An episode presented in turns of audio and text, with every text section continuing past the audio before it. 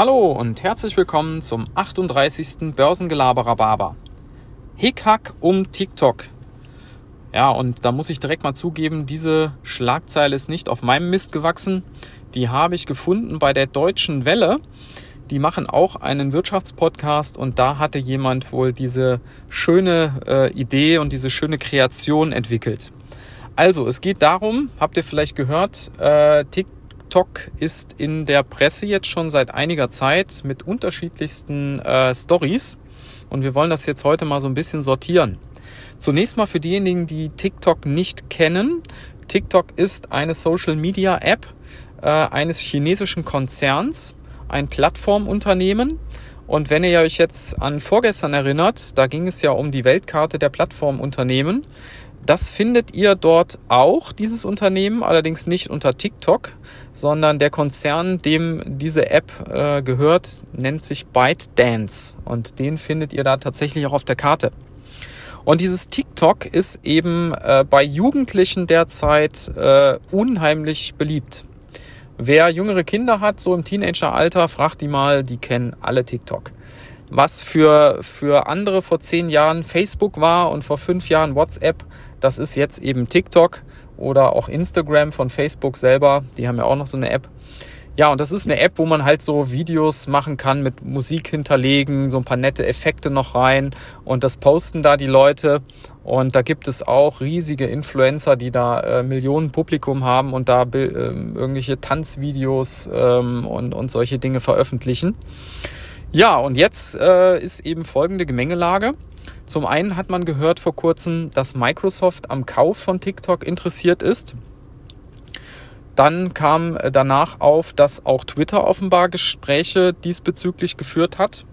Und parallel dazu hat aber Trump äh, verlauten lassen, dass er TikTok in den USA verbieten will. Mit dem Verweis darauf, dass eben die Daten, die TikTok von den Nutzern erhebt, äh, wohl an die chinesische Regierung angeblich weitergegeben werden und zu Spionagezwecken äh, benutzt werden. Wo ich mich ehrlich gesagt aber frage, wenn ich äh, an solche Tanzvideos, das ist halt das, wie, wie ich das kenne, wenn ich an solche Dinge denke, was will man da spionieren? also äh, ich glaube eher, die Sache ist die, ähm, dass jetzt im Moment einfach die USA und China dran sind, sich so diese Online-Welt aufzuteilen. Die Online-Welt ist ja erstmal global und die kann man auch nicht mit Zöllen belegen. Das hat ja Trump bisher so gemacht als Taktik im, im Handelskrieg. Das funktioniert hier nicht. Und jetzt muss man halt gucken, wie kann man sich sonst das irgendwie äh, sichern und wie kann man dem anderen eins auswischen. Und äh, da gibt es eben äh, in diesem Bereich äh, aus meiner Sicht nur, nur drei Dinge, die man machen kann. Das eine ist natürlich, man kann äh, einzelne Apps und einzelne Programme verbieten. Hat die chinesische äh, Regierung ja auch schon gemacht. Also verbieten. Das andere ist, man kann natürlich denen Konkurrenz machen und gucken, dass man äh, die klein hält. Das wird bei, bei diesen ganzen Unternehmen mittlerweile schwierig, weil äh, die halt einfach schon eine, äh, eine gewisse Größe erreicht haben. Das wird man nicht mehr schaffen. Ja, und dann gibt es noch die dritte Möglichkeit, äh, das Ding aufzukaufen, sich einzuverleiben. Ja, sodass das dann eben nicht mehr chinesisch ist, sondern dass das letztlich einem US-Unternehmen gehört. Ja, also äh, wir werden sehen, wie es weitergeht. Das ist auf jeden Fall ein spannendes Thema. Ist jetzt wieder ein neues Kapitel in diesem ganzen Handelskrieg. Jetzt geht es nicht mehr um Zölle, jetzt geht es um den digitalen Bereich.